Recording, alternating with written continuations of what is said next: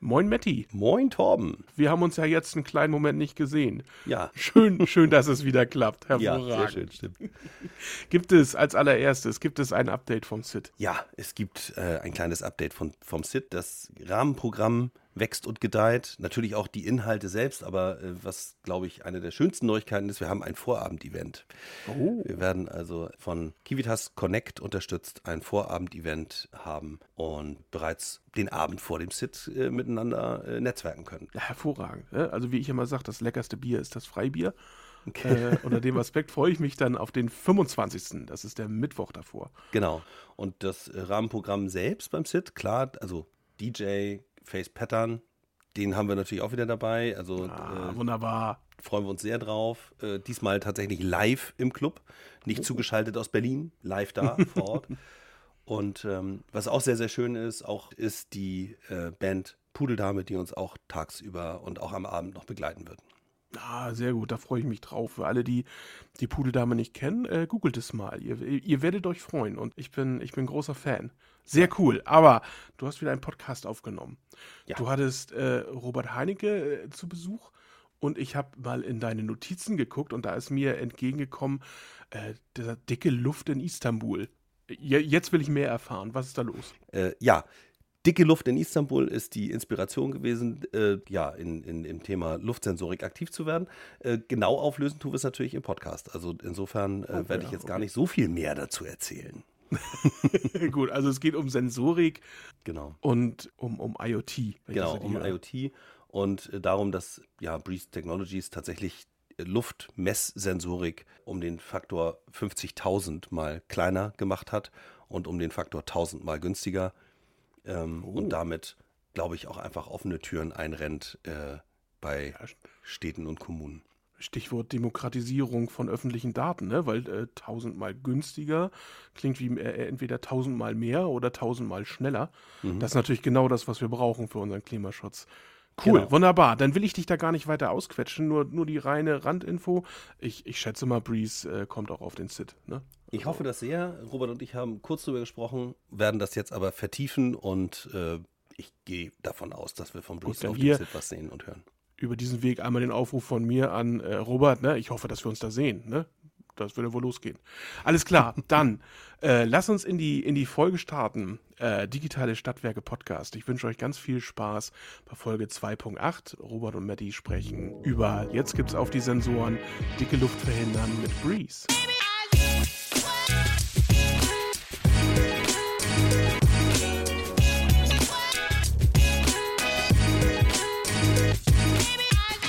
Hallo Robert, moin. Hallo. Schön, dass du die Zeit gefunden hast, herzukommen und äh, mit mir ein bisschen zu sprechen über dich und über dein Unternehmen. Wir haben ja schon irgendwie einen kleinen Moment vorab gesprochen und ich habe auch schon angedroht, dass es persönlich wird. Und äh, deswegen die erste Frage gleich: Wer bist du eigentlich? Was hast du eigentlich gemacht? Und wie bist du zu Breeze Technologies gekommen? Ja, das ist eine lange Geschichte. Also, ähm, wie du schon sagtest, heute bin ich ja der Gründer und Geschäftsführer von Breeze Technologies ähm, kümmere mich bei uns um den Business-Teil. Ich habe aber gar nicht im Business-Teil angefangen, sondern ich habe vor langer, langer Zeit mal Informatik studiert an der Uni Leipzig. Mhm. Ähm, habe dann im Rahmen dieses Studiums aber gemerkt, so die Arbeit nur mit den Maschinen, äh, das ist nicht ganz so meins. Ich möchte auch gerne mehr mit Menschen machen. Bin dann mhm. ähm, in einem Studiengang namens IT Management und Consulting gelandet. Das ist ein kleiner Stiftungsstudiengang an der Uni Hamburg und war dann auch schon während meiner, äh, während meines Masterstudiums äh, in der Unternehmensberatung äh, tätig, also Digitalisierungsberatung, IT-Beratung, Strategieberatung und habe da äh, verschiedene Projekte im äh, Gesundheits- und im äh, Konsumgüterbereich gemacht. Und es begab mhm. sich dann auch irgendwann, dass diese Unternehmensberatung expandiert hat in die Türkei, wo ich dann auch ein paar Monate mitgegangen bin, um da auch so ein Stück weit quasi äh, dabei zu sein bei dem Prozess. Und ähm, genau, ich war dann in Istanbul im Winter 2014, also das war so November, Dezember 2014 und äh, habe dort gelebt und gearbeitet. Und das war für mich tatsächlich das erste Mal dann, dass ich äh, wirklich schwerem Smog äh, über den Weg gelaufen bin. Also an einigen Tagen äh, zu meiner Zeit in Istanbul war der Smog dann wirklich so schlimm, dass man die andere Straßenseite kaum noch sehen konnte.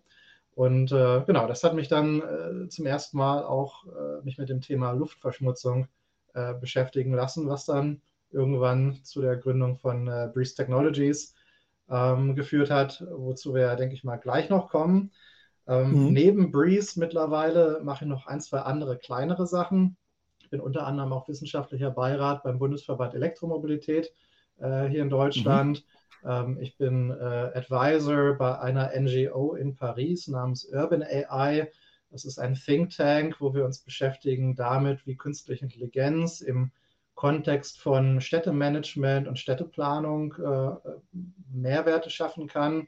Äh, und ich bin seit neuestem auch äh, Klimabotschafter für die Europäische Union und äh, versuche Wissen und äh, Bildung über das Thema Klimawandel äh, ein Stück weit in die Gesellschaft zu bringen. Jetzt muss ich, muss ich mal langsam so aufräumen, was du gerade alles erzählt hast. die also Istanbul fände ich jetzt insofern schon mal spannend, weil das jetzt nicht unbedingt der Auslandsbereich ist, den, den man so hört. Ne? Also wenn den, weiß nicht, da geht ja jemand nach China oder geht in die USA oder irgendwie sowas. Also Türkei, Istanbul äh, finde ich insofern schon mal besonders oder läuft mir nicht so häufig über den Weg. Und äh, was ich auch spannend finde, ist, äh, im Zusammenhang mit Smog ist das nicht mein erster sozusagen Gedanke. Äh, man denkt an chinesische Städte, wie weiß ich, wie Peking oder irgendwo in der, in der Richtung äh, oder vielleicht in den USA, da hast du irgendwie, weiß ich, LA. Und wenn du dann nach Deutschland guckst und sagst, okay, da habe ich eine Stuttgart, habe ich eine Kessellage, da kann auch mal was Fieses sein, aber an Istanbul habe ich noch gar nicht gedacht. Haben die da so viel Industrie und das ist der Straßenverkehr? Was, was macht da das Smog-Thema so stark? Weißt du das? Genau, so wie dir geht es vielen und so ging es mir auch, bevor ich dort war. Äh, mhm. Mittlerweile, wenn ich äh, mit äh, Ex- oder noch in Istanbul lebenden Menschen äh, spreche und denen das erzähle mit der Gründungsgeschichte von Breeze Technologies, dann sagen die auch, ja, ja, Luftverschmutzung in Istanbul, klar. Also den Leuten, die dort wohnen mhm. Äh, oder die mindestens mal im Winter da waren, denen ist das schon bekannt. Also es ist zum einen der Verkehr, ähm, den hat man natürlich im Sommer auch, da ist es aber nicht so schlimm mit der Luftverschmutzung. Äh, Im Winter kommt noch dazu, dass in Istanbul noch viel mit Kohleöfen geheizt wird in den einzelnen äh, ja. Apartments. Und äh, du hast äh, zudem auch noch äh, eine recht häufig auftretende Inversionswetterlage. Das ist ein Wetterphänomen, wo sich quasi die Luft äh, wie so eine Glocke über der Stadt zusammenballt und wenig Luftaustausch mit dem Umland erlaubt. Und dadurch akkumuliert sich dann, mhm. akkumulieren sich diese ganzen Luftschadstoffe, die eben aus dem Verkehr kommen, von dem ganzen Stau, den es dort immer gibt, und dann eben aber auch anderen Quellen, wie zum Beispiel den Heizungsanlagen. Ah, okay, alles klar. Und das war jetzt mehr so eine, so eine zufällige Begegnung mit Smog äh, durch deine Tätigkeit in Istanbul. Ähm, hattest du dann in, in diesem Beratungsbereich irgendeine Verbindung zu Luftqualität oder irgendwie Sensorik oder so? Oder wie kann ich mir das vorstellen? Ist das einfach kompletter Parallelstrang? Ja, das ist mehr, also ich meine, ich hatte natürlich viel mit Digitalisierungsthemen und neuen Technologien zu tun und das hat mich in meinem tagtäglichen äh, Doing dann auch äh, sehr stark beschäftigt. Mit Luftverschmutzung hatte ich wirklich vorher absolut gar nichts zu tun. Und genau wie du hatte ich mir auch so gedacht, okay, das ist irgendwie eine Delhi, das ist eine, eine Peking, äh, die davon betroffen sind, aber Europa ist da mhm. relativ mhm. fein raus. Und dann, nachdem ich zum ersten Mal so wirklich mit diesem Thema Luftverschmutzung in Istanbul konfrontiert wurde, bin ich immer tiefer mhm. in diesen Themenkomplex reingekommen, habe mich, äh, habe mir immer mehr äh, Quellen auch äh, durchgelesen, angeeignet und äh, war dann doch sehr schockiert darüber, wie schlecht unsere Luft äh, doch in, in Europa, in vielen Teilen von Europa auch ist was einem hier gar nicht so bewusst ist, weil wir eben den Smog nicht so sehr sehen, wie vielleicht, und es nicht so eindrückliche Bilder sind, wie vielleicht in anderen äh, Teilen der Welt. Ähm, äh, und äh, zum anderen auch äh, habe ich feststellen müssen, wie, ja, wie veraltet letztendlich die Paradigmen sind, äh, mit denen dort auch von Seiten der öffentlichen Verwaltung, von Seiten von im Stadtmanagement, im Umweltmanagement gearbeitet wird. Also man muss sich vorstellen, die Technologie, ähm, auf die ich damals dann gestoßen bin, mit der Städte äh, Luftverschmutzung messen und überwachen und dann auch auf Basis dieser Daten über Luftreinhaltung entscheiden, das basiert im Prinzip auf Paradigmen aus den 70er Jahren und seitdem hat sich nicht mehr wirklich viel getan in diesem Bereich. Und das hatte mich dann damals so schockiert und ich war so geflasht von auch dieser Smog-Erfahrung in Istanbul, dass ich gesagt habe, das muss man doch irgendwie mit den Mitteln des 21. Jahrhunderts, mit dem Internet der Dinge, mit künstlicher Intelligenz, mit Big Data äh, besser machen können. Mhm, mhm. Okay, alles klar. Also du bist richtig ähm, angefasst sozusagen und nicht, nicht, dich treibt jetzt sozusagen nicht irgendwie das nächste geile Geschäftsmodell, sondern im Motto, da, da gibt es Opportunitäten, die muss ich jetzt unbedingt irgendwie ziehen, sondern dein, dein ursprünglicher Impuls war eher der, äh, du hast es selber erlebt, wie schlecht das ist, wenn man doofe Luft atmen muss. Genau, einmal das und eben die Frustration ja. auch mit dem technologischen Status quo, wo ich gesagt habe, das kann doch irgendwie ja. nicht sein, dass wir auf dem Mond landen, aber äh, quasi Luft noch messen wie vor 50 Jahren. Ja. Wie, wie hat man denn Luft gemessen vor 50 Jahren? Respektive eigentlich heute immer noch häufig, vermutlich. Ja, also das, das, das sind diese großen Container Messstationen, die der ein oder andere vielleicht äh, kennt vom Straßenrand. Da gab es ja auch im Rahmen von Dieselgate vor einigen Jahren größere Diskussionen jetzt darum, ob die richtig stehen, ob die nicht zu nah an der Straße stehen oder zu weit weg oder zu nah an Kreuzungen oder zu weit weg. Und genau diese mhm. Diskussion zeigt auch im Prinzip schon das, das Problem, das wir haben. Wir messen eben nur an wirklich sehr, sehr wenigen Standorten. In Hamburg zum Beispiel mhm. haben wir je nachdem, was man alles mitzählt, 14 oder 15 Messstationen auf einer Stadt mit 755 Quadratkilometern und knapp zwei Millionen Einwohnern. Äh, in Berlin sieht es ähnlich aus und viele kleinere und mittelgroße mhm. Städte messen entweder gar nicht oder nur an einem Ort. Ich glaube, in Freiburg zum Beispiel gibt es nur eine Messstation am Rathausplatz. Ähm, mhm. Und auf Basis von so wenig Daten versucht man dann Entscheidungen zu treffen.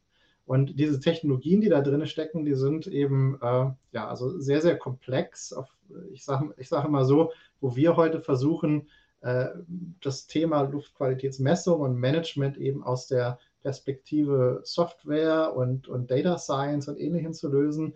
Ähm, da arbeiten diese ganzen Messstationen, die wir heute vor allem haben, äh, eher ja, ingenieursgetrieben. Das heißt, wir haben da drin pneumatische mhm. Pumpen, wir haben Schläuche, wir haben sehr, sehr komplexes, aufwendiges wissenschaftliches Messequipment, ähm, mhm. das dann eben je nachdem, was es für ein Schadstoff ist, über verschiedenste Messmethoden dann ähm, die einzelnen Konzentrationen versucht zu ermitteln.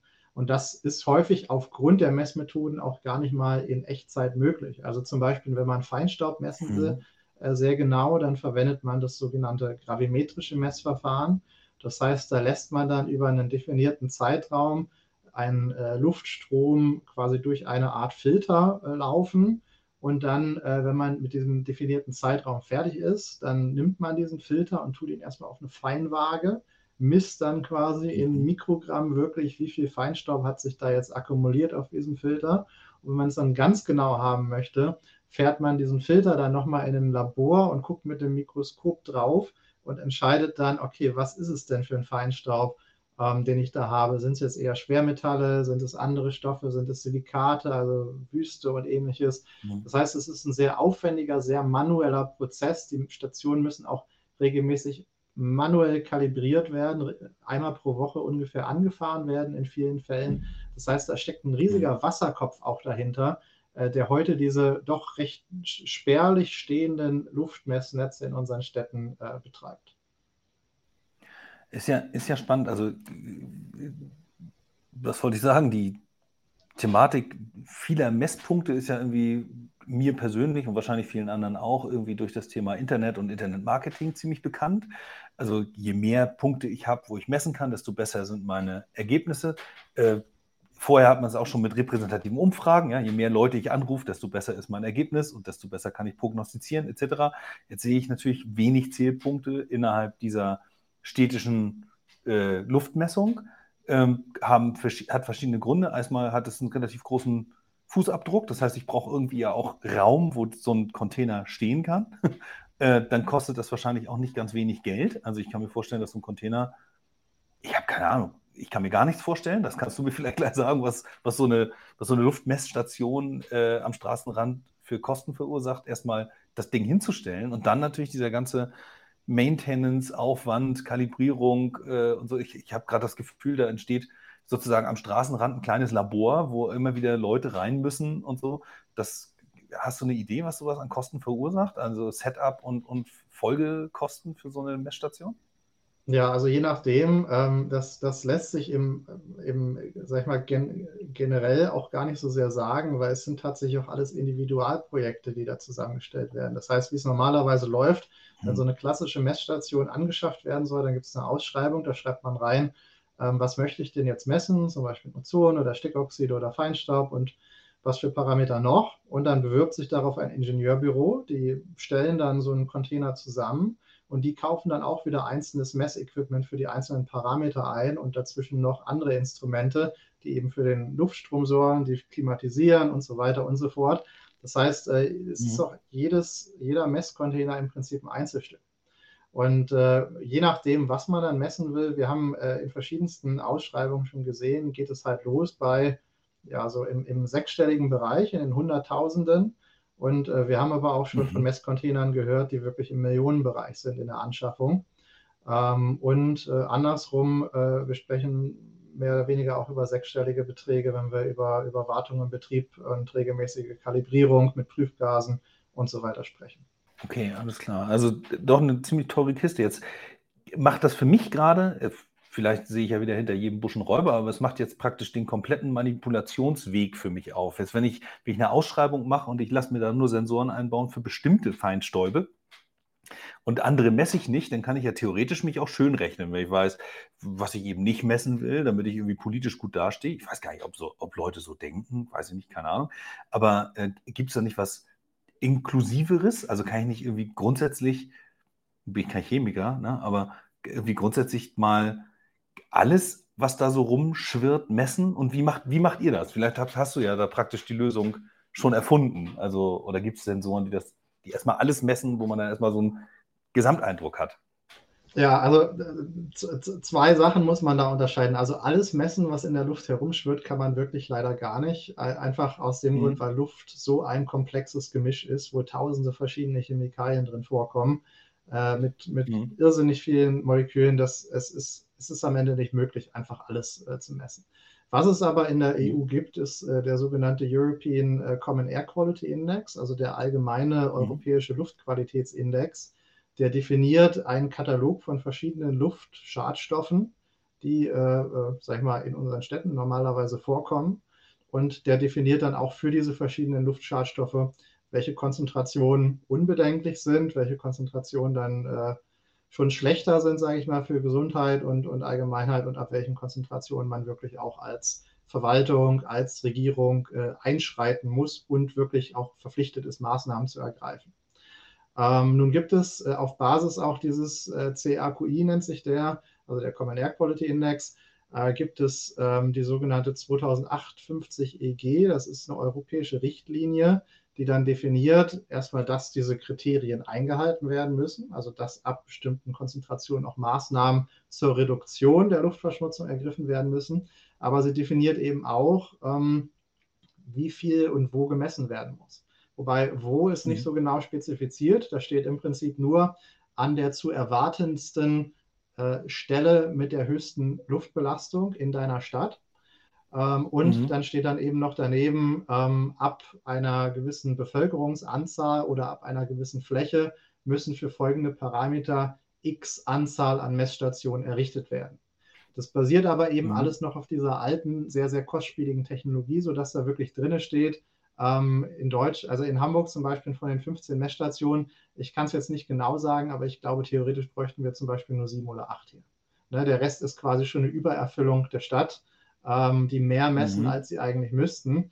Was ja total verrückt ist, wenn man sich das mal vorstellt. Ne? Man stelle sich mal vor, in Hamburg würden wir nur sieben oder acht Haushalte mit einem Wasserzähler ausstatten und dann alle anderen Haushalte einfach auf Basis der Verbräuche dieser, dieser sieben oder acht Wasserzähler äh, äh, den Rechnung stellen.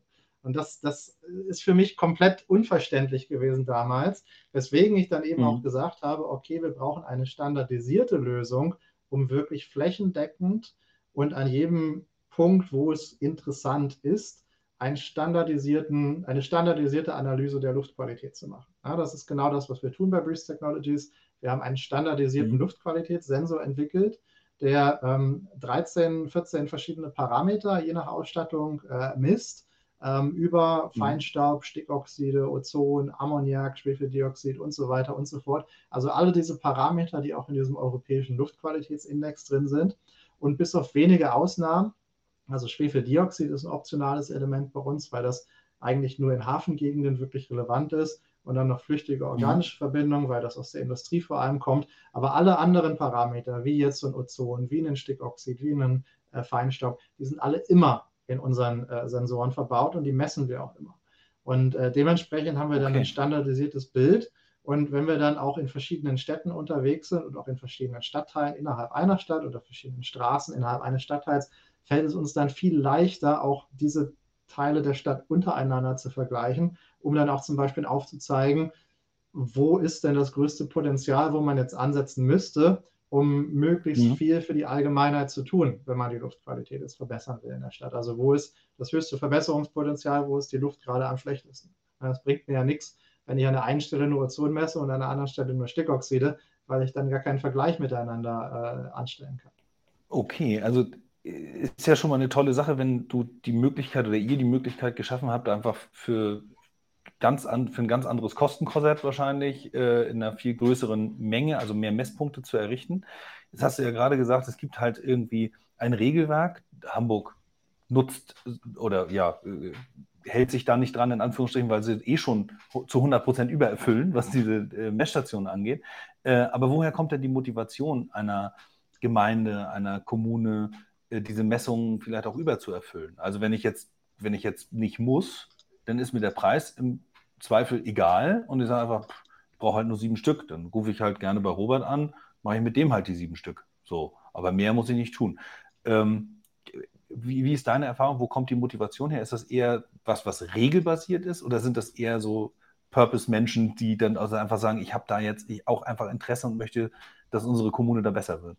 Ja, so, sowohl als auch tatsächlich. Also es gibt natürlich Städte, die sind da sehr äh, regelgetrieben und ich denke, es hängt auch immer von der persönlichen Motivation sowohl der äh, äh, Politik und was für Akzente die Politik setzen möchte in der jeweiligen Stadt ab, als eben auch von der persönlichen mhm. Motivation der Verwaltungsmitarbeiter äh, und deren Hintergründe auch an der Stelle. Ähm, also es gibt durchaus Städte, die sind da wirklich Vorreiter.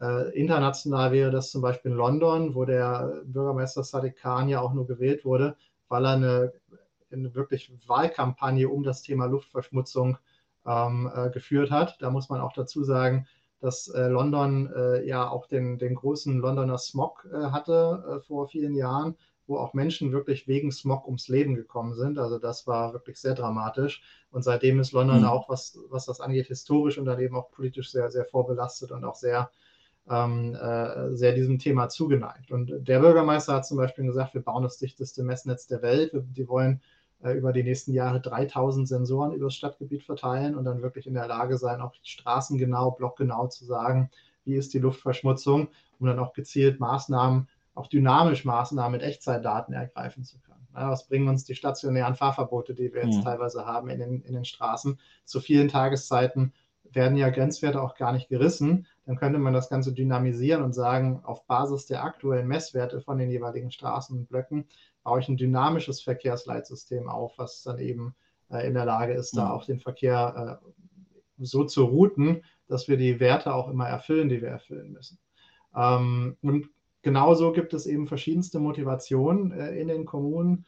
Ähm, teilweise sind es auch Anfragen von Bürgerinnen und Bürgern. Also natürlich, wenn meine Bevölkerung Interesse hat an einem Thema und bei mir in der Verwaltung oder im Rathaus nachfragt, wie ist es denn überhaupt äh, bestellt um die Luftqualität bei mir in der Gemeinde, und 99 Prozent der Gemeinden in Deutschland können dazu keine Aussage treffen, weil sie gar keine Daten haben. Dann komme ich natürlich in Erklärungsnot. Mhm. Und dann habe ich entweder die Wahl ähm, beim äh, Luftqualität normalerweise in Deutschland ist eine Ländersache, also diese, diese regelbasierte Messung ist eine Ländersache. Ähm, dann habe ich die Wahl als Gemeinde beim, bei dem Bundesland zu beantragen, dass bei mir eine Luftmessstation kommt. Das kann dann gut mal eine halbe, eine halbe Dekade oder vielleicht auch länger dauern, bis ich da eine Antwort und dann vielleicht auch eine Messstation bekomme. Oder aber ich gehe eben innovativere Wege und beschaffe mir da IoT-Technologie. Ähm, das hatte ich eben noch gar nicht erwähnt. neben dieser mhm. Standardisierung gibt es natürlich den, den Größenfaktor, also wir sind 50.000 Mal kleiner als die großen Messstationen und den Kostenfaktor, wir sind bis zu 1000 Mal günstiger als die großen Messstationen. Ähm, sowas macht es mhm. dann natürlich auch für kleinere Kommunen attraktiv, sich mit diesem Thema erstmals zu beschäftigen. Aber auch für die größeren Kommunen gibt es andere Fragestellungen, neben eben nur diesen Bürgeranfragen. Ich kann mich natürlich auch fragen in, im Umweltamt oder in der Verkehrsbehörde, ähm, wo sind überhaupt die Hotspots? Wo müssen wir denn überhaupt ansetzen? Und auch zu welchen Tageszeiten gibt es denn Spitzen in der Luftbelastung? Weil erst wenn ich solche Daten habe, kann ich ja wirklich tiefer in die Ursachenforschung reingehen und gucken, woran liegt es denn wirklich und was kann denn auch wirklich helfen, äh, die Situation zu verbessern. Und andersrum, wenn mhm. ich dann konkrete Maßnahmen plane, möchte ich ja, also das wäre mindestens mein eigener Anspruch, möchte ich ja auch sehen, was für Auswirkungen haben diese Maßnahmen überhaupt. Ne, wenn ich jetzt ein Verkehrsraummanagement, äh, ein Parkraummanagement einführe, wenn ich die Verkehrsführung ändere, wenn ich andere Maßnahmen ergreife, um wie viel Prozent verbessert sich überhaupt die Luftqualität dazu, äh, dadurch? Rechnet sich das überhaupt für das Budget, das ich da äh, für diese Maßnahmen ausgebe? Ähm, mhm. Und was wir darauf dann zukünftig auch versuchen werden, ist, äh, dass Städte voneinander lernen können. Also was wir heute schon machen, ist, wir bauen eine Datenbank auch von diesen Luftreinhaltemaßnahmen. Das kann alles sein, von Parkraummanagement über Titanoxidbeschichtung für Straßen und so weiter und so fort. Und ähm, dadurch, dass man dann eben auch viel kleinteiliger messen kann, was sind die Erfolge und dass ich das dann, äh, diesen, diesen Big Data-Ansatz, dass ich das dann auch in eine künstliche Intelligenz reinwerfen kann, sind wir heute auch in der mhm. Lage zu sagen, ähm, wir lernen jetzt von den anderen Kommunen, die schon Luftreinhaltemaßnahmen durchgeführt haben und können dieses Wissen dann mit Hilfe von einer KI auch auf neue Städte übertragen. Das heißt, ich kriege eine Art Forecasting. Wie viel erwarte ich denn, wenn ich jetzt an dieser Stelle Maßnahme A oder Maßnahme B durchführe? Wie viel Verbesserung der Luftqualität erwarte ich denn äh, äh mhm. letztendlich? Und das kann man auch mit den, mit den bisherigen Daten kaum machen, weil es einfach nicht genug sind. Aber mit den neuen sagen wir mal, sensorgetriebenen Luftqualitätsmanagement-Ansatz ist das dann ohne Probleme möglich, weil ich eben flächendeckend auch diese Daten zur Verfügung habe. Äh, ich möchte mal so eine Chronologie bringen. Da habe ich sozusagen am Anfang so einen Awareness-Punkt. Du hast also gesagt, Bürger melden sich, fragen nach Luftqualität, ich kann nicht antworten äh, oder habe im, im, Grunde genommen struggle ich damit irgendwie. Äh, es gibt von der Motivation sowohl politische Gründe, mal wegen Wahlkampf und, und ich will neuer Bürgermeister werden und ich möchte da auch ein Thema mit transportieren, dass das äh, einfach auch gerade ein bisschen en vogue ist. Also ohne das jetzt herabwürdigen zu wollen. Also ist ja schön, wenn so ein Thema präsent wird und, und damit auch eine Wichtigkeit erlangt, die es vielleicht vorher einfach nicht hatte. Ähm, was tut ihr an der Stelle Aufmerksamkeit? Also Gremien. Ich habe jetzt auf eurer Webseite gesehen, du sprichst ja nicht unbedingt von Produkten dort, sondern ihr habt eine Akademie, ihr vermittelt Wissen. Also ich habe so das Gefühl, dass ihr stark äh, schon in diesem kommunikativen Ansatz unterwegs seid, um Leuten zu helfen, zu verstehen, worum es geht. Ähm, kannst du das mal so kurz skizzieren, um mal den Bereich Awareness sozusagen abzuholen? Ja, also wir, wir versuchen das natürlich, ne? weil das Problem ist auch, ähm, das hatten wir ja vorhin im Gespräch schon, ähm, Luftverschmutzung ist jetzt nicht so ein Problem, wenn du die Menschen auf der Straße fragst, so was sind deine Top 3 Themen aktuell, dann kommt Luftverschmutzung da vielleicht in Stuttgart, aber an anderen Stellen wahrscheinlich eher nicht. Ähm, und diese, mhm. diese Awareness erstmal zu schaffen, das, das versuchen wir in der Tat. Und das äh, da wir uns auch als Sozialunternehmen sehen, wir sind eben auch mit diesem, mit diesem Problembewusstsein gestartet. Wir wollen da was verändern und wir wollen dafür sorgen, dass die Luft in unseren Städten sauberer wird. Versuchen wir auch unseren Teil dazu zu tun, ähm, diese Awareness zu schaffen. Und das ist, wie du sagst, einmal mhm. über einen Bereich auf unserer Website, äh, wo wir regelmäßig zum Thema Luftverschmutzung äh, publizieren. Das hat klein angefangen äh, mit dem ersten Beitrag, so was war Luft, was ist Luftverschmutzung? Haben wir damals äh, äh, mehr erläutert. Da haben wir, glaube ich, 2017 mit angefangen. Mittlerweile ist das eine Sammlung von, glaube ich, 100 oder vielleicht sogar mehr Artikeln von allem, von wie berechnet man einen Luftqualitätsindex über was für Auswirkungen hat denn eigentlich das Feuerwerk zu Silvester auf die Feinstaubkonzentration in unseren Innenstädten, bis hin auch zu solchen Themen wie ähm, was war denn eigentlich der Zusammenhang zwischen Covid und äh, Luftverschmutzung und gab es da mhm. irgendwelche Effekte auch äh, bei der Gesundheit der Menschen oder was ist die allgemeine, der allgemeine Gesundheitseffekt von, von Luftverschmutzung? Und das alles publizieren wir, sage ich mal, schon äh, wissenschaftsjournalistisch, aber in einer Art und Weise geschrieben, wo wir versuchen, das auch für Nichtwissenschaftler verständlich zu machen. Ja, als wir angefangen haben, mhm wir haben natürlich auch total technokratisch angefangen und haben gesagt, so Luftverschmutzung messen, das kann man alles mit den Technologien heutzutage besser machen.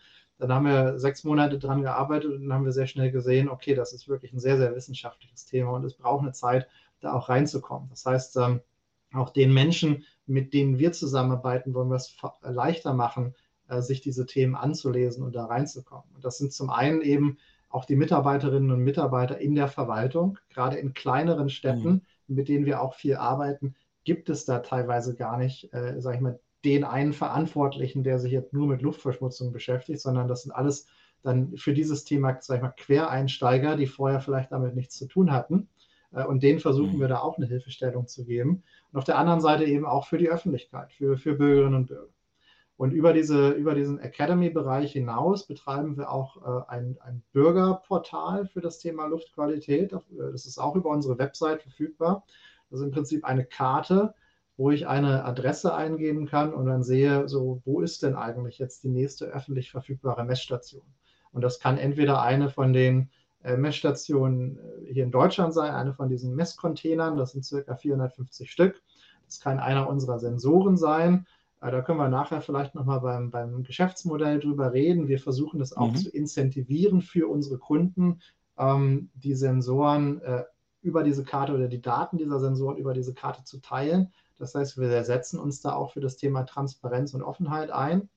Ähm, und mhm. ähm, genau, ich kann da als Bürger eben hingehen und schauen, wie ist es denn? Wo ist denn die nächste Messstation in meiner Nähe und wie sieht es denn da jetzt gerade aus? Das kann man dann auch mhm. verwenden, um äh, sich zum Beispiel zu informieren, bevor man joggen geht oder bevor man mit seinem Kind äh, spazieren geht oder ähnlich. Darüber hinaus versuchen wir auch andere Themen zu machen. Wir haben mit einem finnischen Startup zum Beispiel eine App gebaut, Healthy Places, die einem Routing anbietet auf Basis von Echtzeit-Luftqualitätsdaten, wo ich zum Beispiel als Asthmatiker oder ähnlichen mich, mich routen lassen kann auf Basis der aktuellen Luftverschmutzung. Und wir machen auch immer wieder Projekte mit Bürgerinnen und Bürgern. Das ist auch ähm, unter diesem Ansatz äh, Citizen Science. Das versucht die EU ja auch aktuell sehr stark zu promoten. Ähm, in einigen unserer Projekte, wo wir mit äh, einem Unternehmen oder einer Stadt oder einem Stadtwerk zusammenarbeiten, ähm, bauen wir dann eben einen Teil der Sensorik bei Bürgerinnen und Bürgern zu Hause auf. Das heißt, als Bürger kann ich dann sagen, ich möchte meinen Balkon, meine Terrasse, meinen Garten, wie auch immer, meinen Vorgarten zur Verfügung stellen als Gastgeber für so einen Sensor dann wird der dort installiert mhm. und dann werde ich quasi mit meinem, mit meinem Space auch so Teil dieser Messbewegung und damit eben auch zu so einer Art Champion für das Thema Luftqualität in meiner Nachbarschaft. Und äh, das haben wir gesehen, funktioniert auch sehr gut, um dieses Thema Awareness noch weiter voranzutreiben. Ich habe jetzt auch gelernt, also ihr macht ja viel in Richtung Standardisierung, also ihr wollt einen Standard schaffen oder Dinge vereinfachen damit. Mein nächster Punkt nach Awareness wäre nämlich das Thema Konzept. Also wenn jemand fragt, wie mache ich denn das irgendwie? Äh, Hallo Robert, ich habe hier so ein Luftmessthema, wir wollen das angehen, ich habe aber keine Ahnung, wie ich da loslegen soll, dann würde ja sozusagen das, der Bereich Konzept und konzeptionelle Arbeit sich schon mal deutlich reduzieren, also damit den Aufwand reduzieren, damit auch die Zeitachse, bis sowas fertig ist, deutlich reduzieren, äh, durch euren Standard, den ihr geschaffen habt. Also ähm, wie, wie steht das sozusagen im Verhältnis zum wie macht man das üblicherweise und wie macht man es mit euch? Oder macht man es vielleicht sogar schon üblicherweise mit euch? Das ist, wir sind ja noch gar nicht auf die Größe gekommen. Vielleicht machen wir das aber auch nachher. ja, üblicherweise weiß ich noch nicht, aber man macht es auf jeden Fall schon mit uns. Ähm, es ist natürlich, äh, es ist äh, von Kommune zu Kommune ein Stück weit unterschiedlich auf Basis der Motivation, äh, wie genau das jetzt abläuft. Ne? Ich habe natürlich auf der einen Seite einige Kommunen, ähm, die sagen, wir haben ganz konkrete Themen. Wir haben zum Beispiel eine Fabrik, die neu gebaut wurde und wir möchten sehen, wie wirkt sich das auf die Luftqualität aus in der, in der Nachbarschaft.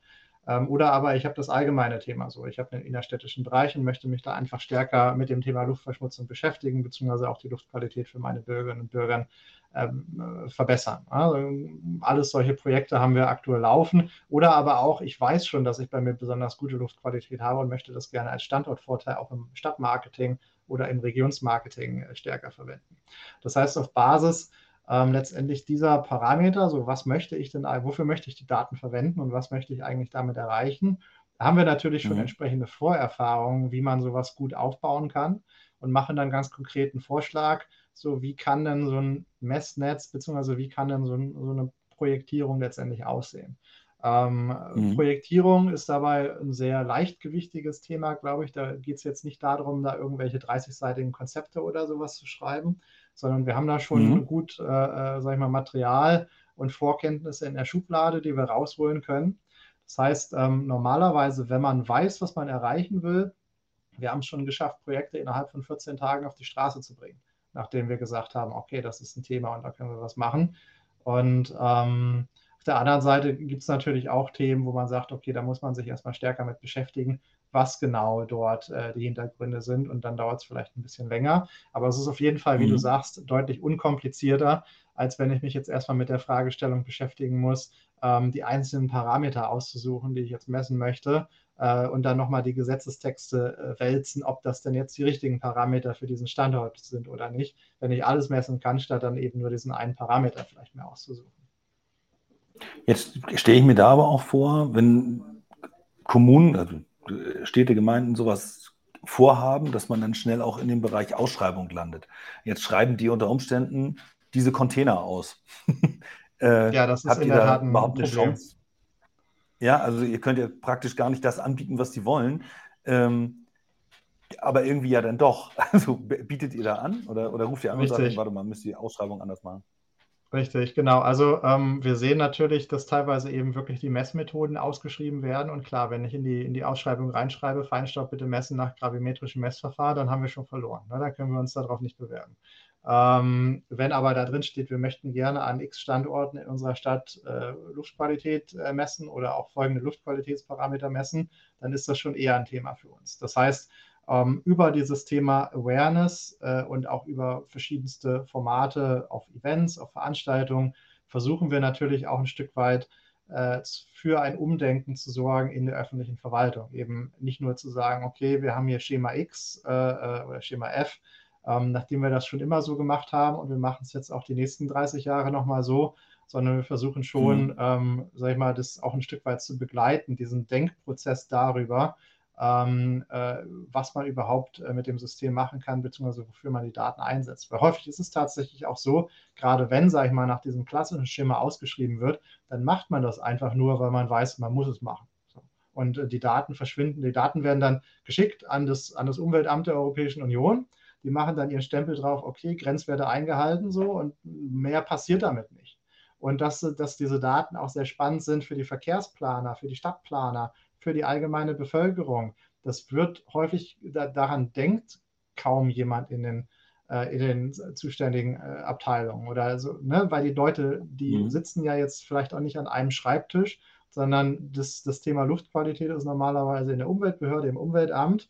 Und äh, dass der oder diejenige mal mit einem Verkehrsplaner aus dem Verkehrsamt spricht, kommt jetzt nicht jeden Tag vor vielleicht.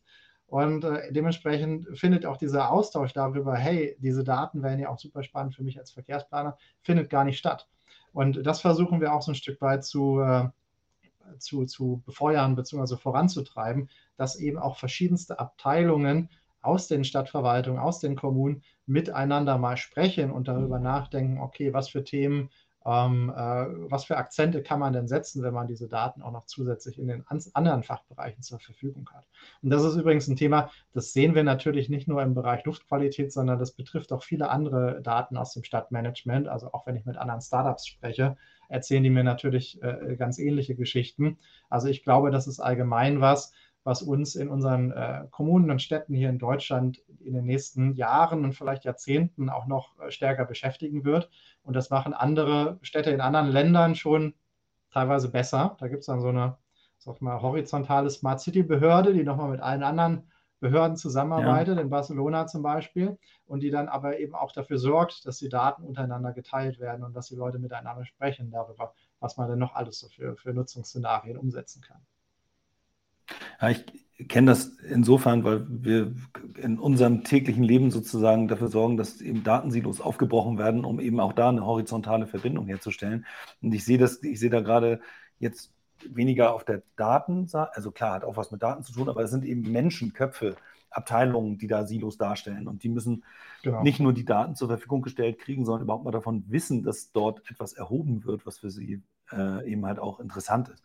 Ja, cool. Also die, ähm, die Ausschreibungsgeschichte, da fällt mir äh, dazu nochmal ein, äh, das Thema User Story, wenn wir praktisch Software entwickeln, dann hast du, oder kennst du ja auch, die, den User Story-Gedanken und, und, und dass man auf die Art und Weise mal formuliert, was man eigentlich für ein Ergebnis erzeugen will. Und häufig sehe ich bei Ausschreibungen, da wird irgendwie der Weg schon vorgegeben, statt den Dienstleistern, die sich damit auskennen, einfach nur zu sagen, was möchte ich eigentlich am Ende erreichen und schlag mir bitte schön den für mich äh, am besten, am nachhaltigsten Weg vor. Richtig. Ich glaube, das Thema Ausschreibung wäre noch mal genug für den eigenen Podcast. Also da gibt es ja auch in Deutschland ja. äh, mittlerweile mit so Themen wie innovative Beschaffung äh, und äh, Ver Verhandlungsvergabe und, und ähnliches, äh, Markt, Marktkonsultation, äh, gibt es ja auch mittlerweile Werkzeuge, die man theoretisch als Verwaltung benutzen kann, aber die meiner Meinung nach auch noch zu selten angewendet werden. Ne? Und genau wie du sagst, häufig wird der Weg ausgeschrieben und nicht das Ziel. Und wenn ich als Stadt vielleicht einfach ausschreiben würde, ich möchte, dass äh, die Luftqualität bei mir die Grenzwerte der EU einhält oder die Empfehlung der WHO einhält, ähm, dann könnte man ein komplettes Konzept darum herum entwickeln als Lösungsanbieter und sagen, okay, ich mache die Messung, ich kümmere mich dann auch darum, dass äh, die entsprechenden Maßnahmen eingeleitet werden. Aber bis es soweit ist, dauert es, glaube ich, noch ein bisschen.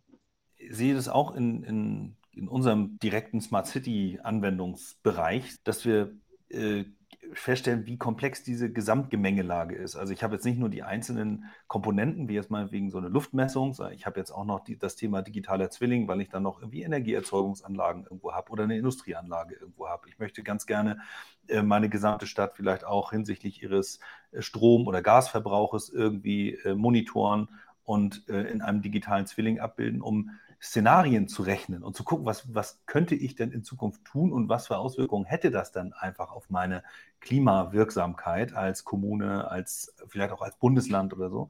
Und da gehören solche Informationen ja zu 100 Prozent mit rein. Und genauso gibt es eben nicht nur eine rein wissenschaftliche Betrachtung oder so eine Szenarienbetrachtung, sondern ich habe ja auch Bürger, die es gibt eine Menge Leute, die es immer noch nicht interessiert und die sagen, mein persönliches Leben ist mir so viel wichtiger als alles andere, äh, dass mich das irgendwie nicht kratzt. Ähm, es gibt aber andere, die auch in ihrer eigenen, in ihren eigenen Handlungen sich durchaus dafür interessieren und Dinge besser machen wollen. Und dann kann ich solche Informationen auch nehmen und sie meinetwegen in so eine City-App reinbringen. Also du hast vorhin deine Healthy Places-App äh, erwähnt, also so eine Funktion, sie kann ich mir sehr gut vorstellen in so einer City-App, wo man einfach sagt, ich bin Jogger, ich gehe mit meinem Hund gerne spazieren. An welchen Tagen, zu welchen Uhrzeiten kann ich das an welchem Platz am besten machen, damit äh, mein Wufke auf einer Höhe von 50 Zentimetern irgendwie auch nicht den schlimmsten Feinstaub einatmen muss, den es da gerade äh, gibt in der Umgebung. Ähm, da ist noch eine Menge Weg zu gehen, glaube ich, aber ähm, wie bereitest du sozusagen das Feld vor hinsichtlich der Vernetzung der einzelnen Protagonisten? Du hast gesagt, ihr sprecht mit anderen Startups, aber auch natürlich mit euren Kunden. Gibt es da so eine Bewegung hin? Gibt es da vielleicht auch Best Practice oder eine Erfahrung, die du gemacht hast, die du teilen kannst? Ja, also wir versuchen natürlich äh, positiv Beispiele zu schaffen für eben genau solche Anwendungen und Einsätze von äh, erstmal der, der, der, Messung und dann eben auch von den Luftqualitätsdaten. Und äh, genau wie du sagst, wir glauben, äh, dass da eben auch äh, ganz viele äh, zusätzliche Benefits in der Zukunft drin stecken, die äh, wir noch heute gar nicht absehen können. Also ich, ich persönlich bin auch davon überzeugt, dass äh, mit dem Thema Luftqualitätsdaten über jetzt, sag ich mal, den, den Teil, den die Stadt machen muss und dann reporten muss, noch sehr viel mehr hinaus möglich ist. Ähm, zum Beispiel haben wir in der Vergangenheit schon mit Real Estate-Portalen gesprochen, die gerade für die Großstädte es auch sehr spannend fänden, ähm, das als zusätzliche Dimension, äh, als äh, quasi Filterkriterium äh, für junge Familien oder für ältere Menschen mit chronischen Krankheiten in diese Suchportale mit, mit einzuspielen, ne? dass ich mir anzeigen kann, okay, die Wohnung in dieser Straße, die ich mir jetzt gerade angucke, wie ist denn da die durchschnittliche Luftqualität eigentlich im, im, äh, im Vergleich zum Rest der Stadt oder im Vergleich zum Rest der Nachbarschaft? Mhm. Ähm, oder aber ich äh, könnte diese Daten dann auch im Mobilitätsbereich einsetzen. Ne? Wir haben ja jetzt das Thema mit, mit, mit dem 9-Euro-Ticket ähm, und wir sehen ja, dass mehr und mehr Leute, ähm, die, äh, die auch den öffentlichen Nahverkehr und so, solche Mobilitätsangebote äh, verwenden. wenn ich weiß, dass ich zum Beispiel, wir haben ja in Stuttgart den Feinstaubalarm und so weiter, wenn ich weiß, dass ich mhm. heute oder morgen mit einer besonders schwierigen Luftverschmutzungssituation zu rechnen habe, könnte man ja auch darüber nachdenken, je nachdem, ob das 9-Euro-Ticket jetzt langfristig auch verlängert wird oder nicht, können wir auch darüber nachdenken, kurzfristig Akzente und Angebote im öffentlichen Nahverkehr zu setzen, die die Leute dann darüber, äh, darauf bringt, ähm, eben an, an Tagen mit besonders schlechter Luft den ÖPNV zu verwenden und so weiter und so fort. Ähm, das heißt, wir glauben, dass da noch ein Riesenvernetzungspotenzial in allen möglichen Dimensionen unseres tägliches, äh, täglichen Lebens äh, besteht. Und genau deswegen sind wir jetzt gerade auch dabei, eine Austauschplattform für Luftqualitätsdaten äh, zu schaffen, wo dann eben Anbieter mhm. von solchen Daten, das kann die öffentliche Hand sein, das können privatwirtschaftliche Unternehmen sein, die vielleicht eigene Luftmessnetze aufbauen und betreiben, äh, das können Sensoranbieter sein, das kann im Prinzip jeder sein, der irgendwie Luftqualitätsdaten produziert, auch die einzelne Person, die sich da vielleicht selber was zusammengebaut hat. Ähm, die wollen wir zusammenbringen über diese Plattform mit eben potenziellen Konsumenten von solchen Daten. Das können dann eben Sport-Apps sein, die einem die gesündeste Laufroute zeigen. Das können dann die Real Estate-Portale sein. Das können die Städte selber sein, die Verkehrsplaner und so weiter und so fort. Ähm, und wir glauben, dass wenn diese Plattform erstmal etabliert ist und dann eben auch dieses Ökosystem da drumherum äh, wächst, auch mit Positivbeispielen, ähm, dass dann auch diese ganze Diskussion um das Thema, ist Luftqualität wichtig oder nicht, ähm, dass das nochmal einen zusätzlichen Ansporn äh, auch bekommen äh, wird. Und da versuchen wir natürlich jetzt unseren Beitrag dafür zu leisten, erstmal darüber, dass wir diese Messnetze aufbauen mit den Kommunen zusammen und mit den Stadtwerken zusammen, dass wir da ähm, diese, diese Leuchtturmprojekte äh, schaffen mit, äh, zusammen mit unseren Kunden, äh, dass wir auch zeigen, mithilfe der Daten können wir auch wirklich konkret bessere Luftreinhaltepläne umsetzen als ohne äh, und dass wir dann eben langfristig auch den Weg ebnen dafür, dass das Wissen darüber, was wir eigentlich jeden Tag einatmen, auch zu einem öffentlichen Gut wird. Ist total spannend, weil das, was du beschreibst, ist ja praktisch das Schaffen eines Marktes. Also in dem Moment, wo ich, wo ich die Luft zu einem Unterscheidungskriterium, zu einem USP mache, äh, schaffe ich sozusagen Nachfrage oder, oder Wettbewerb, also Real Estate, also wenn, wenn ich wenn der Wohnungsmarkt auf einmal davon abhängig ist, dann kann ich, dann kann ich als Vermieter halt auch auf einmal feststellen, ich muss mich engagieren, weil ich ansonsten meine Bude nicht vermietet kriege hier. Also muss ich irgendwie dafür sorgen, dass an der Straße was passiert und, und kriege einen zusätzlichen Anreiz, mich vielleicht irgendwie lokalpolitisch zu engagieren oder äh, so ein bisschen im Rahmen meiner Möglichkeiten Druck aufzubauen. Das ist, das ist natürlich ein Thema, wo wir auch gesagt haben, okay, wenn dann, wenn dann wirklich Vermieter oder Wohnungsbaugenossenschaften ähnliche anfangen, auch die Abgeordneten lokal anzusprechen, hey, wir müssen hier was tun im Bereich Luftqualität in dieser oder jener Nachbarschaft. Das erzeugt natürlich nochmal einen, einen sehr viel stärkeren äh, Druck auch darauf, was zu machen und die Luftqualität zu verbessern als wenn wir jetzt äh, als, als Breeze Technologies irgendwie den Bürgermeister versuchen zu erwischen und äh, ihm sagen, hey, ihr müsstet mal was machen, dann äh, lächelt er vielleicht auch nur wieder. Ach, ich sehe ich seh auch schon vor meinem geistigen Auge hervorragende Clickbait-Beiträge, äh, die dann da äh, irgendwie Schlagzeilen rausbringen, wie, weiß ich nicht, in Pudemuckelsdorf ist die Luftqualität viel besser als in unserem Bad irgendwas, was Luftkuhort ist. Äh, das sind natürlich dann auch so Image-Dinge, die da durchaus ihre eigene Zugkraft sozusagen entwickeln können. Und das ist natürlich alles im Sinne unserer aller Luftqualität. Also das insofern gibt ja kaum einen besseren Grund, als wenn es irgendwie an der Stelle unsere Lebensqualität verbessert. Also finde ich, find ich schon ziemlich cool. Benchmarking, digitaler Zwilling, ihr seid ja, ihr seid ja offen. Also ich meine, wenn du sagst, du schaffst oder ihr schafft da auch eine Plattform und Austauschmöglichkeiten, dann müsst ihr euch ja sozusagen auch da gewisser Standards bedienen, die ihr dann, oder ihr müsst bestimmte Standards bedienen, und die auch dokumentieren, sodass andere eure Daten hervorragend nutzen können. Insofern erübrigt sich die Frage nach, nach der zur Verfügungstellung eurer Daten für andere. Äh, kommen wir aber da vielleicht über den Weg hin zum Geschäftsmodell. Ähm, ihr seid ein Unternehmen, wann, wann, seid ihr gegründet?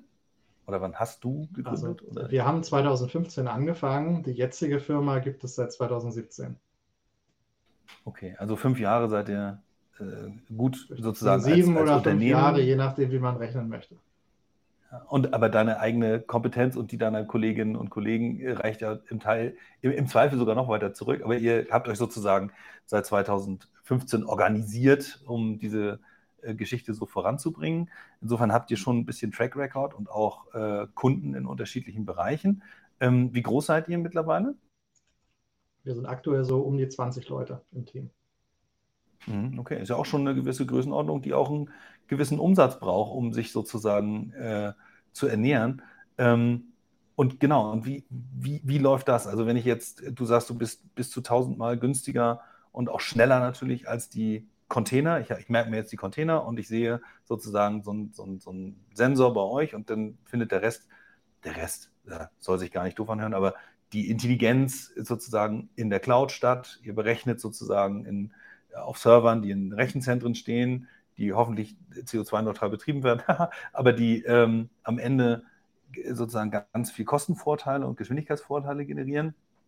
Den Kostenvorteil gebt ihr weiter, heißt aber auch kleinere Umsätze und eine höhere Skalierung, eine größere Menge an Kunden, die du brauchst, um sozusagen 20 Personen davon ernähren zu können. Wie seid ihr da aufgestellt? Richtig. Also äh, vielleicht erstmal zur Cloud. Natürlich ist sie bei uns CO2-neutral. also wir achten allgemein sehr stark darauf, dass das, was wir tun, auch möglichst wenig äh, Umwelt-Impact äh, hat und dass wir da möglichst neutral arbeiten. Wir recyceln auch viel, wir refurbischen unsere, äh, unsere Sensoren intern, sodass wir möglichst wenig Elektroschrott produzieren und so weiter. Also das ist uns sehr wichtig als, als Unternehmen, dieses Thema Nachhaltigkeit. Und diese Nachhaltigkeit, äh, das ist uns auch sehr wichtig im Geschäftsmodell. Also genau wie du sagst, äh, mit 20 Leuten muss man natürlich einen gewissen Umsatz äh, generieren. Ähm, es gibt natürlich auch andere Startups in dem Bereich Luftqualitätsmanagement, also sowohl hier in Europa als auch international. Und ich glaube, wir sind so ein bisschen, vielleicht, wenn ich das sagen darf, das, das Zebra im Vergleich zu den, zu den Unicorns. Das Wort habe ich letztens gelernt.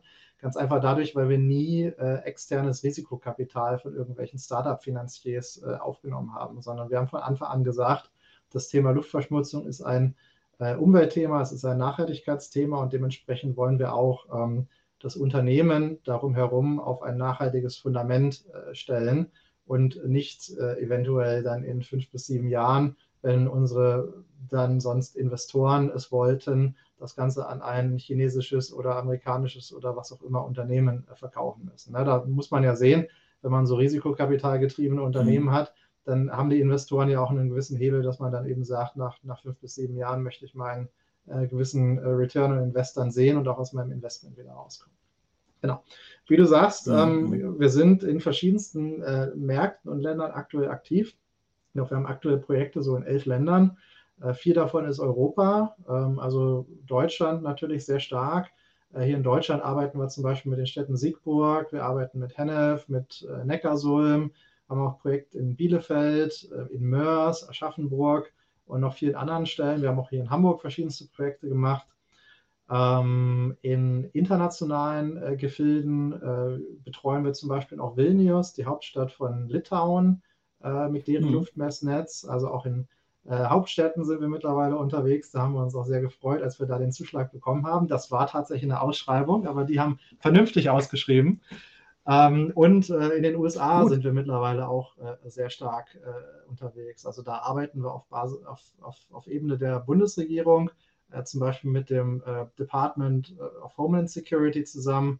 Ähm, denn dort haben wir auch festgestellt, wir wurden damals mal von denen angesprochen, dass wir mithilfe der Luftqualitätsdaten, die wir messen, auch in Echtzeit mit, auch mit Hilfe von künstlicher, äh, künstlicher Intelligenz, die äh, sozusagen den Fingerprint oder den Footprint von Waldbränden detektieren können. Das heißt, wir sind mit dem Luftmessnetz, das wir aufbauen, sogar in der Lage, Brände in Echtzeit zu erkennen. Und das wird natürlich jetzt mit dem Klimawandel auch nochmal ein, äh, ein zusätzliches Thema werden.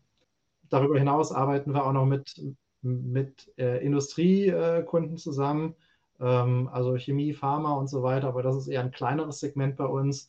Ähm, das, das Groß, der Groß ist, das Groß schon äh, irgendwie öffentliche Hand, Städte und, und äh, andere Regierungsorganisationen. Mhm, okay. Und die, die Leistung, die ihr dann sozusagen anbietet dafür, also kann, kannst du das auch so clustern und sagen, weiß nicht, wir verkaufen den Sensor, wir verkaufen die Installation und die Pflege, wir verkaufen die äh, Online-Plattform dafür oder wie, wie gestaltet sich da so euer Angebot? Ja, also ich meine, der, der, Kern unseres Angebotes ist normalerweise, sag ich mal, ein Paket aus Sensor plus ein gewisser Teil Cloud, nämlich der Teil Cloud, der ähm, für die Kalibrierung und die Qualitätssicherung äh, letztendlich sorgt. Ne? Man muss ja sehen, äh, dadurch, mhm. dass unsere Sensorik so viel günstiger ist als der Status quo, ähm, gibt es natürlich zusätzliche Herausforderungen, was das Thema Datenqualität und Messgenauigkeit und so weiter angeht. Und das äh, machen wir eben über diesen Teil, den wir in der Cloud äh, abgebildet haben.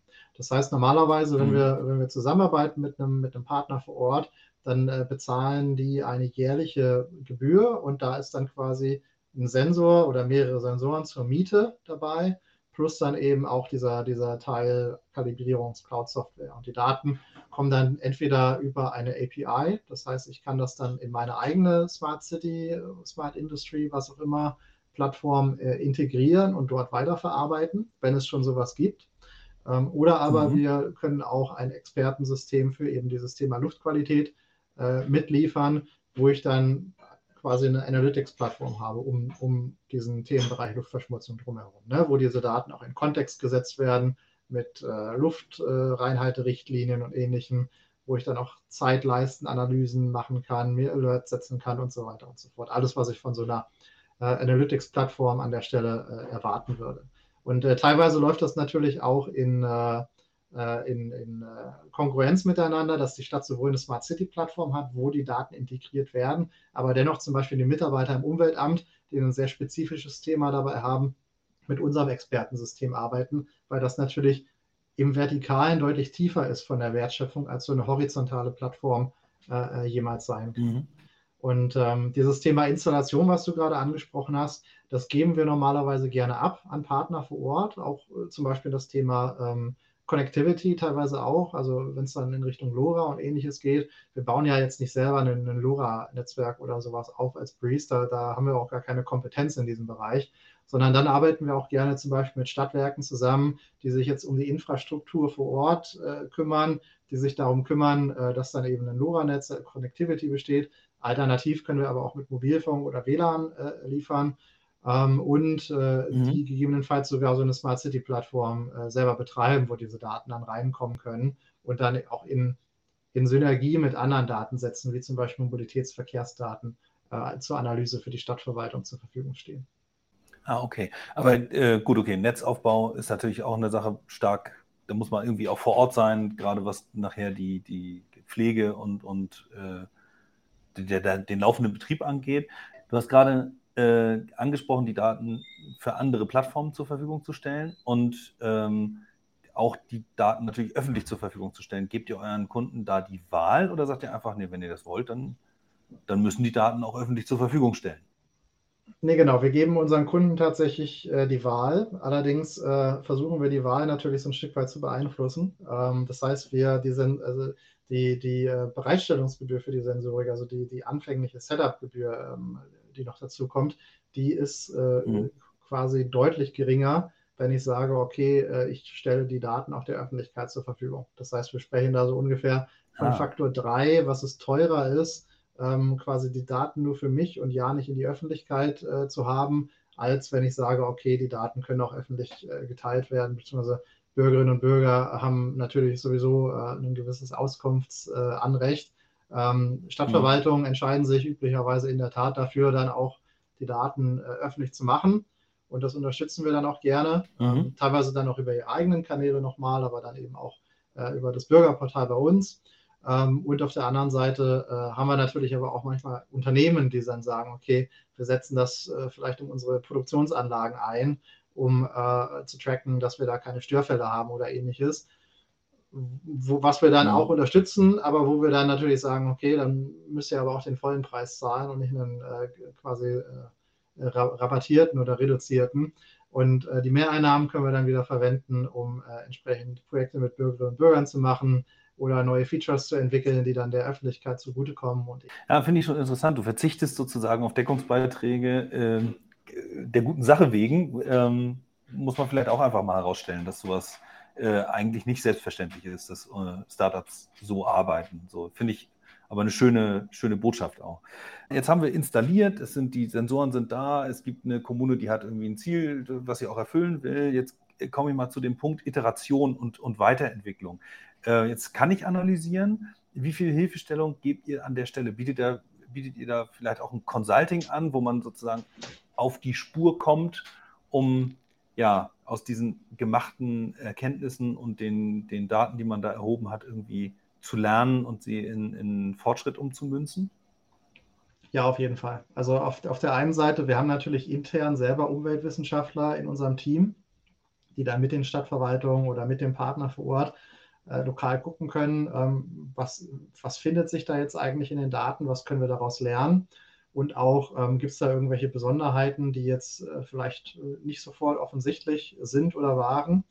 Und auf der anderen Seite, ich hatte ja vorhin schon mal erwähnt, äh, geht es dann auch in, das, in die Richtung Luftreinhaltung.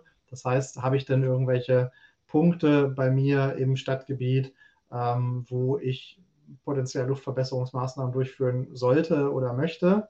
Und auch da äh, geben wir dann gerne äh, Empfehlungen bzw. Hilfestellungen bzw. auch wirklich Consulting, wie du sagst, Berichte, ähm, wo wir sagen, okay, was können wir denn jetzt konkret machen? Und äh, das basiert dann eben auch auf Basis der Daten, der Erfahrung, die wir auch aus anderen Städten haben.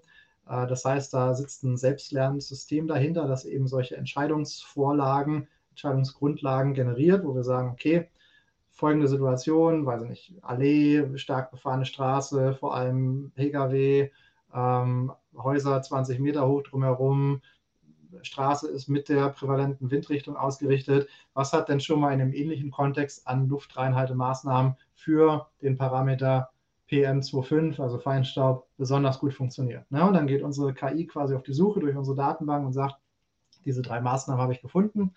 Ähm, und dann guckt von unserer Seite nochmal ein Umweltwissenschaftler drüber. Und äh, dann ist das das, was wir eben auch konkret äh, empfehlen können, nachdem das auf Plausibilität natürlich nochmal geprüft wurde. Ähm, und mhm. äh, das funktioniert ganz gut. Das funktioniert mittlerweile auch so gut, dass wir das sicherlich auch irgendwann als ähm, quasi externen Service anbieten können, dass ich das quasi auch über eine API verwenden kann, diese KI. Ähm, noch sind wir nicht ganz da. Ähm, es ist leider jede Stadt so ein bisschen ihr eigenes Ding und man muss doch viele Faktoren vor Ort äh, nochmal äh, berücksichtigen. Aber genau das ist es ja, was wir dann auch jetzt aktuell noch mit unserem eigenen Team für äh, die Städte bzw. Partner vor Ort äh, abbilden. Und andersrum, äh, teilweise können oder wollen wir dann natürlich auch mit, mit äh, anderen Unternehmen zusammenarbeiten. Ne? Also wenn es dann wirklich sehr, sehr tief in die Tiefe geht, ähm, dann kann man auch mal überlegen, ob man sich ein Ingenieurbüro dazu holt, wie so ein TÜV oder COVI oder ähnliche, je nachdem, in welchem Land ich dann unterwegs bin, ähm, die dann nochmal aus dem Bereich Umweltconsulting äh, noch stärker äh, unterstützen können. Ja, es ist ja wie, wie bei vielen Dingen einfach ein fließender Übergang zwischen anfänglichen, weiß ich nicht, Pilotprojekten und einem fortlaufenden iterativen Gesamtansatz. Und es hängt natürlich auch davon ab, wie viel äh, Sensorik oder überhaupt Datenerfassung mache ich an welchen Stellen. Also Luft ist ein Thema. Wir haben auch ganz viele andere Sensoren, die man sozusagen auch verbauen kann und aus denen man Erkenntnisse sammeln kann, die, äh, die spannend sind in, im Gesamtorchester der regionalen Energiewende, will ich das mal nennen, oder, oder Klimaaktivitäten, äh, die man da hat. Das ist ein ziemlich umfangreiches Thema, das ihr bearbeitet und auch, finde ich, ein ziemlich dickes Brett, das ihr bohrt. Ähm, ihr seid jung, also als Firma fünf bis sieben Jahre alt. Äh, das ist ja, da habt ihr noch eine Menge Weg vor euch. Wenn du kurz mal einmal den, den Status quo festhalten kannst und sagen kannst, was sind eure nächsten Schritte? Also gibt es so, so Ziele, wo du sagst, jetzt, das ist so der letzte, der, der, der letzte Meilenstein gewesen, den wir genommen haben. Und der nächste wäre? Und was sind eure, ja, was sind eure Ziele da? Ja, also ich glaube, so der letzte Meilenstein geht so in Richtung der Projektgrößen, sage ich mal, die wir mittlerweile in der Lage sind umzusetzen, erfolgreich. Also ich habe ja eben schon erwähnt, Vilnius, die sind Anfang des Jahres äh, unser Kunde geworden. Ähm, das heißt, wir sind mittlerweile auch auf einem Level, wo wir sagen können, okay, auch große Städte, auch Hauptstädte machen uns als Unternehmen keine Angst mehr. Da muss man sich ja natürlich auch als Startup, das irgendwie Neues auf diesem Gebiet äh, erstmal herantasten. Und äh, da sind wir wirklich sehr erfolgreich auch äh, unterwegs. Ähm, und auf der anderen Seite in den USA zum Beispiel rollen wir jetzt äh, ca. 100 Sensoren auch in Kalifornien aus, im Bundesstaat, ähm, dann eben mit dieser Dualität Luftqualität plus Waldbrand. Ähm, auch das ist natürlich eine gewisse Projektgröße, über die wir da sprechen und erfordert entsprechend auch äh, eine gewisse Logistik auf unserer Seite, beziehungsweise auch eine gewisse Projektkoordination.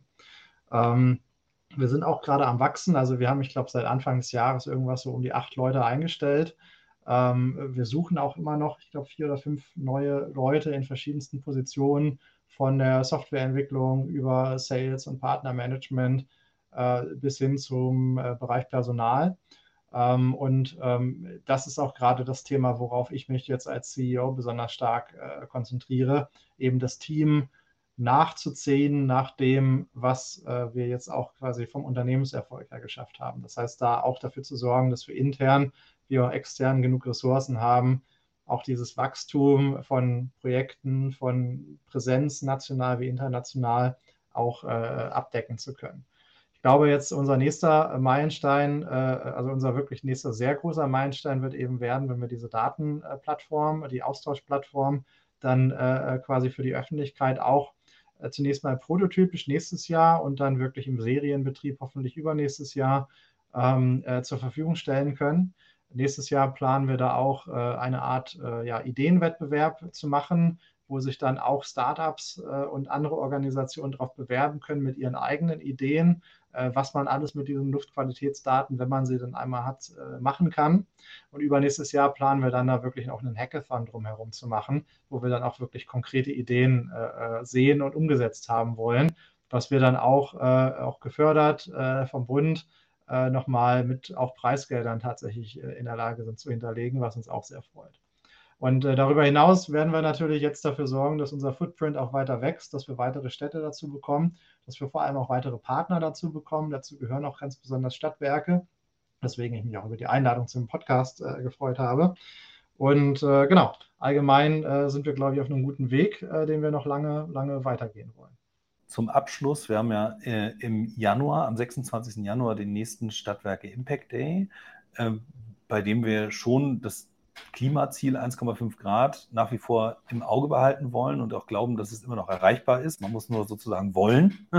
Und ähm, selbst wenn, man, wir bei 1,6 oder 1,7 liegen, dürfen wir nicht anfangen, das Thema aufzuweichen und zu sagen, naja, 3 Grad sind auch okay, haha, reicht schon. Ähm, was aber sehr schön ist, in, im Rahmen dieser Veranstaltung wollen wir gerne Projekte vorstellen, mit so ein bisschen Bodenhaftung, also wo man wirklich irgendwie Ross und Reiter, Zielsetzung, Umsetzung, äh, das ganze Thema ähm, betrachtet, damit das irgendwie besser greifbar wird. Ähm, für den Fall, dass du einen Kunden, eine Stadt, einen Industriekunden, wie auch immer, hast und dann Thema vorstellen können wollen würdest, würde ich mich sehr, sehr freuen, wenn ihr das tätet. Hast du das spontan, kannst du das spontan Ja sagen? Das kriegen wir auf jeden Fall hin, gerne. Das hört sich ja fast an, als ob wir das vorbereitet hätten. Ähm, aber äh, ja, sehr cool, sehr, sehr cool, weil äh, ich finde, man kann Dinge immer so theoretisch betrachten und auch erstmal von allen möglichen Perspektiven aus irgendwie beleuchten. Aber wenn man was ganz Konkretes hat, über das man reden kann, dann hilft das vielen einfach auch nochmal besser zu verstehen, äh, was, was da Phase ist.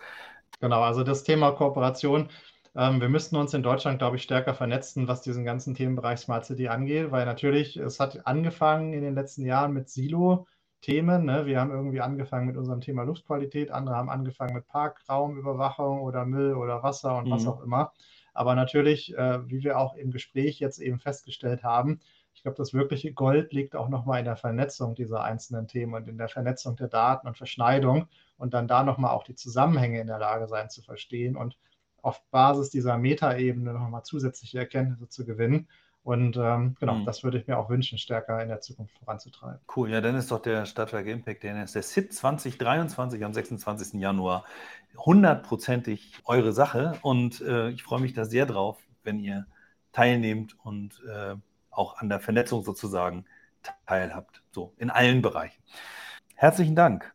Haben wir irgendwas Wesentliches vergessen aus deiner Sicht? Also vielleicht nochmal zu diesem 1,5 Grad Thema. Was, was viele auch nicht auf dem Schirm haben und nicht wissen, äh, ist, dass viele von diesen Luftschadstoffen, über die wir eben gesprochen haben, auch äh, Klimaschadstoffe sind tatsächlich. Also Ozon zum Beispiel Nummer drei der menschlich gemachten Treibhausgase. Messen wir auch, ist auch ein Luftschadstoff.